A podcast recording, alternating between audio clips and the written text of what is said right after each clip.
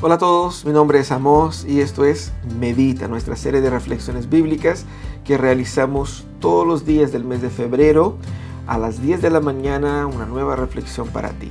Y hoy día nosotros vamos a hablar sobre buenos consejos. Bueno, hay un dicho en Brasil que dice que si consejo fuera bueno, no se daba, se vendía, ¿cierto? Pero igual nosotros todos damos consejos y hay consejos buenos y hay consejos malos que damos y recibimos, esa es la verdad. La cosa es que es importante recibir consejos en momentos de necesidad y sobre todo cuando estamos empezando algo.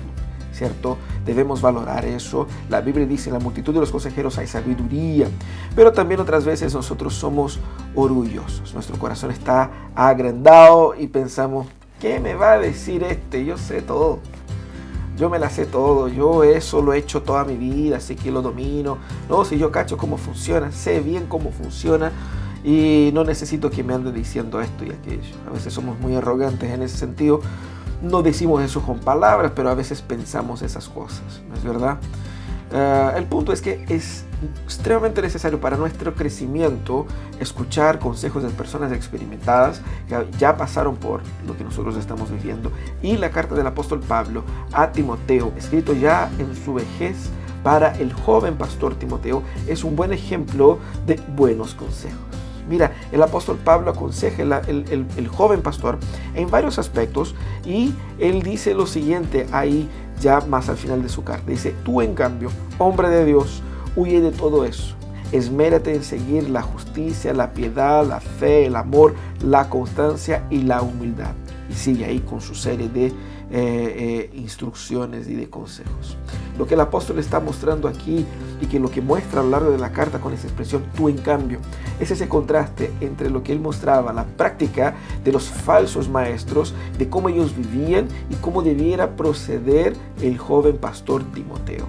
Eso muestra el cariño, la preocupación, el amor, el interés de Pablo por el crecimiento y por la eh, maduración del, joven pastor en su ministerio. Consejos tienen que venir así con este deseo de buscar el bien del otro, más que demostrar que yo tengo razón. Pero en segundo lugar, lo que vemos aquí es que no basta con que sea bien intencionado. Hay muchos consejos que son muy bien intencionados, pero son pésimos consejos. Consejos de repente de un familiar, de la abuelita, del abuelo, del tío, y que por la mejor intención que tenga, a veces son pésimos consejos. El buen consejo es un consejo que viene desde la palabra de Dios, que te lleva a la, la obediencia a la palabra de Dios, que es el resultado de la interpretación y aplicación de la palabra de Dios en la vida, en la experiencia. No basta con la sabiduría propia, es importante una sabiduría que también sea bíblica. Buenos consejos son estos. Así que cuídate de dar consejos que sean consejos bíblicos que sean oriundos de tu experiencia con Dios y que sirven para bendecir a otros a partir de su experiencia.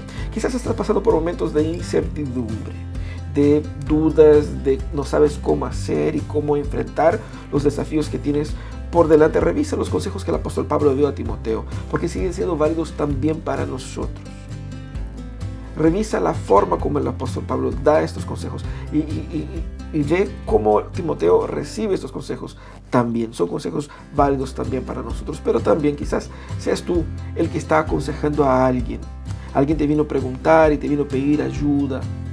No basta solamente con la buena intención ni con la tincada. A tenemos tincada, ¿no es cierto? No es sabiduría, es tincada. Yo creo que es así. No, deja la palabra y provee a la persona consejos que sean contundentes, que sean verdaderos, que puedan efectivamente generar bendición en la vida del otro. ¿Ok? Que tengas un hermoso día, que el Señor te bendiga. Esto es Medita todos los días a las 10 de la mañana. Comparte con tus amigos para bendecir a otros. Y te dejo eso. Eso es un buen consejo. Un gran abrazo.